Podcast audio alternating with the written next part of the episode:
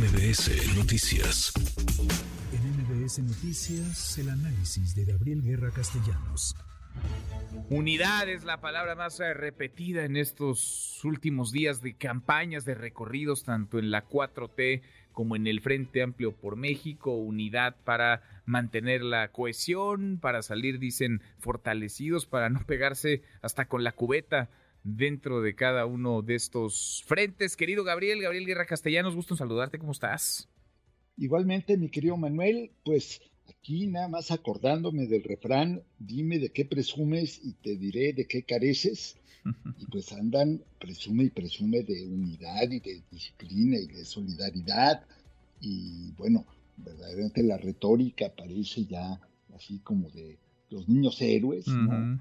Eh, se baja, se baja uno de los aspirantes de el Frente Amplio y lo presentan como un eh, servicio a la patria. Santiago Krill, pues que se baja apoyando a Xochil Gálvez y ella le invita a ser su coordinador de campañas y gana y él rápido acepta y dice, sí, vamos juntos. Sí, pero mira, está muy bien que se haya bajado Santiago Krill y la manera en que lo hizo fue muy elegante, un poquito largo su video, pero bueno, cada quien ¿no?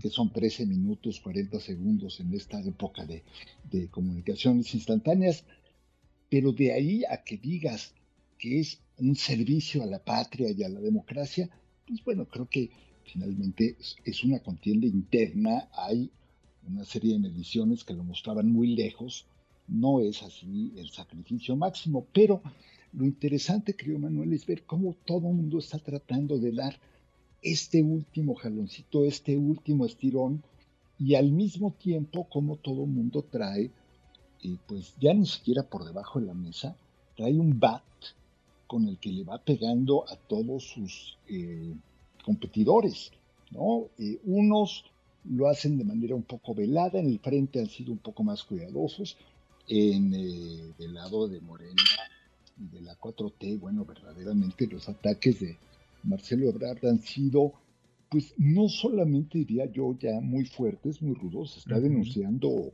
eh, delitos mayores, no está simplemente hablando de irregularidades, está hablando de delitos y eh, pues estirando la liga a un punto en el que me parece muy difícil eh, que no se rompa. Pues sí. Pues sí, aunque parece que da un paso para adelante y luego para atrás, es decir, estira la liga, denuncia que la Secretaría del Bienestar, por ejemplo, funcionarios públicos están trabajando para Claudia Sheinbaum y luego se regresa. Luego el presidente no parece darle eco a su palabra, a su, a su denuncia y sin mayores elementos, porque Mario Delgado decía hace un par de días pues no hay elementos, no, no nos ha presentado ninguna prueba de lo que él está diciendo, más allá de sus dichos y de lo que algunos pudieran eh, imaginar, pensar, está, está sucediendo, como que da un paso para adelante y luego da un paso para atrás, Gabriel.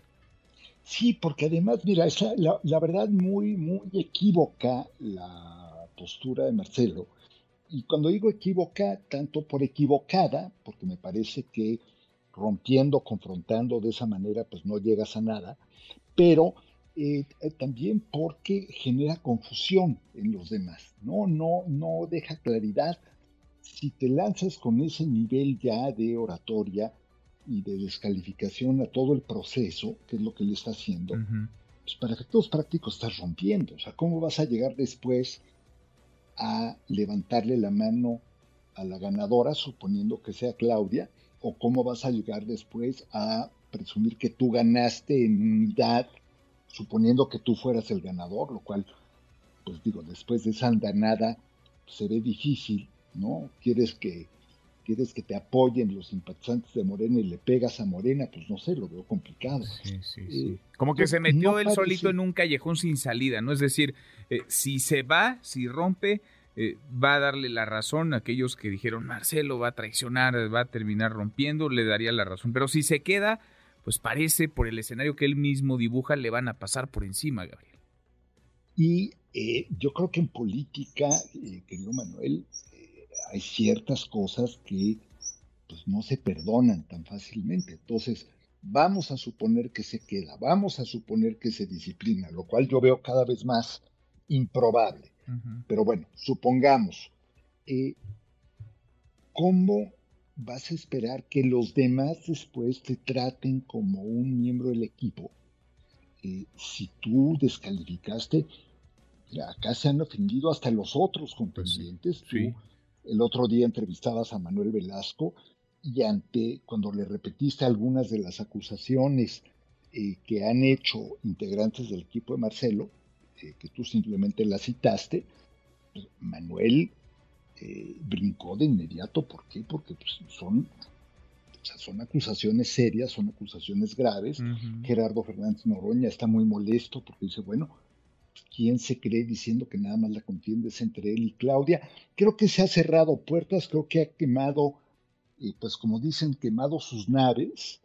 ¿En aras de qué? Yo no entiendo, porque al final del día ninguno de ellos eh, es competitivo sin Morena y sin la figura del presidente de la República detrás. Entonces, esa es para mí una gran incógnita, eh, un político tan probado, tan hecho con, ¿no? Que aguantó los embates de Donald Trump cuando la amenaza de los aranceles, ¿te acuerdas?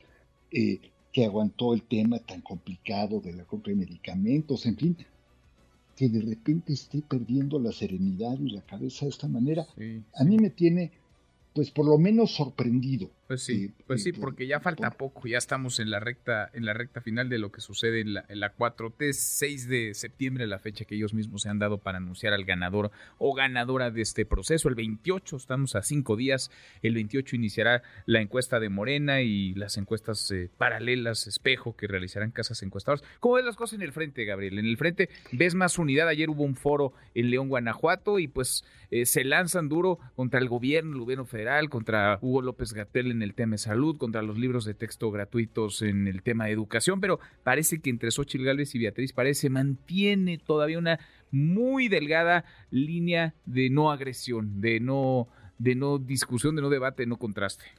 Vamos a llamarla de urbanidad política.